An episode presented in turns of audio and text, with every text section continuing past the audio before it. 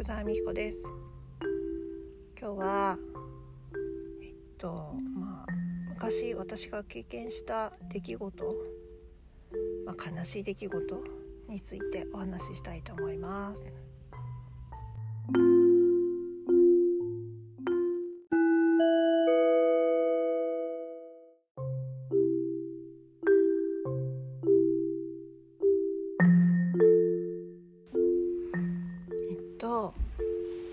ですね。えっ、ー、と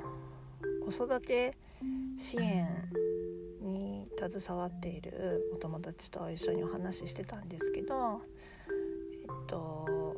まあ子育てに関わるママさんたちを助けたいっていう思いもありでも例えばママさんたちがいっぱいいっぱいで子どもたちがかわいそう子どもたちだけでも助けたいなっていう話をしていて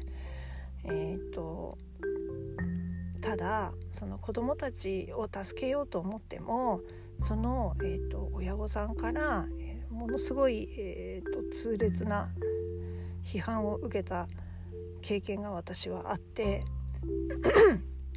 それについてちょっとお話ししたいなと思ったんですけど、えー、と昔私のいとこになるんですけど小さい頃えー、っと小学校の低学年ぐらいだったかなの時に、えー、っと両親が離婚しましてで、えーと、私はその母方の親戚だったんですけれども、えー、その子は結局お父さんの方に引き取られていきましてそれからあのずっと音信不通だったんですね。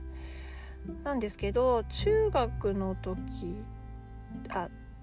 私が高校に入ってからですね。でその子が中学の時なんですけど偶然ある、えーと、講演会みたいもので、え出会いまして「久しぶりだね」とかって2人で盛り上がって「まあ、今度遊びにおいでよ」っていう話になって、まあ、遊びに来てくれたんですけどその際にいろいろ私の持ってるものの中で「あこれもあげるよ」とかって言って、まあ、親切心からいろいろ私の持っているものをその子にプレゼントをしたんですね。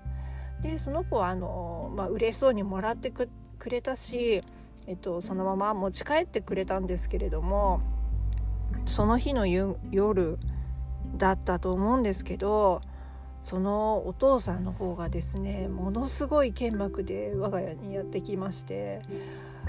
うちの子供にこんなことしてくれたら困るんやみたいな感じでそのその子が持ち帰ったものを全部うちの玄関にぶちまけて怒鳴り散らして帰っていったんですね。でその当時私はまだ大人にはなっていないですしもちろんあの子供の目線でしか見ることできなかったんですけどそのお父さんがですねすごく怖かったんですね。だけど今まあ、大人になって、えー、自分が親という立場でそれを考えた時にですねああきっとあのお父さんは毎日毎日いっぱいいっぱいだったんじゃないかなっていうふうに思ったんです。まあそういうふうに感じたのまあ例えばなんですけど自分がですね毎日毎日時間がなくてやらなくちゃいけないこと山積みでとにかくやる、えーと、やらなくちゃいけないことをこなしているだけの毎日を送っていたらですねそこへこう飛び込んできた特別な出来事っていうのは全部あの、えー、なんだろうアクシデントっていう捉え方になってしまうのかなっていうふうに今は思う。ってるんですね。でもし、えーと、自分に時間に余裕があったり心に余裕があったりしたらその時にその子どもの気持ちを考えてあげたりとかもしくは、えー、子供自分の子供だけじゃなくてその子供に関わった相手の子供まあその当時の私になるんですけどの気持ちも推し量ったりとかっていういろんなことができたと思うんですね。なのにそれができずとにかくカーッと頭に血が上ってえっとそのもらったものも全部、えっと、返すというよりは投げ捨てるっていう感じだったんですけどそういう形で私の手元に戻ってきてなんかすっごく悲しかった記憶とあー大変だったんだろうなっていう思いと複雑な心境になりました。まあその方はもう他界されてしまったので今はいらっしゃらないんですけれど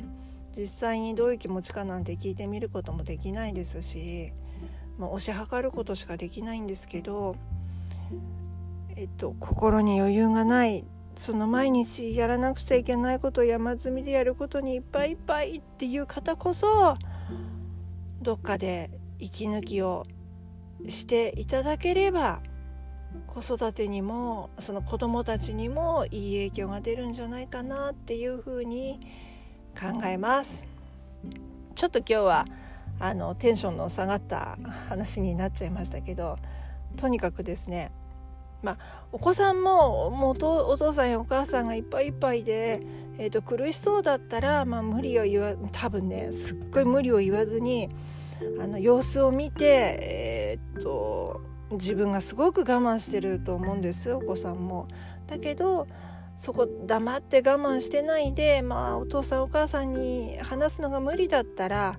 えーと、もっと話せそうな大人に近くの大人でいいと思うんですけど相談したらいいんじゃないかなって思うんです。でその相談できる大人に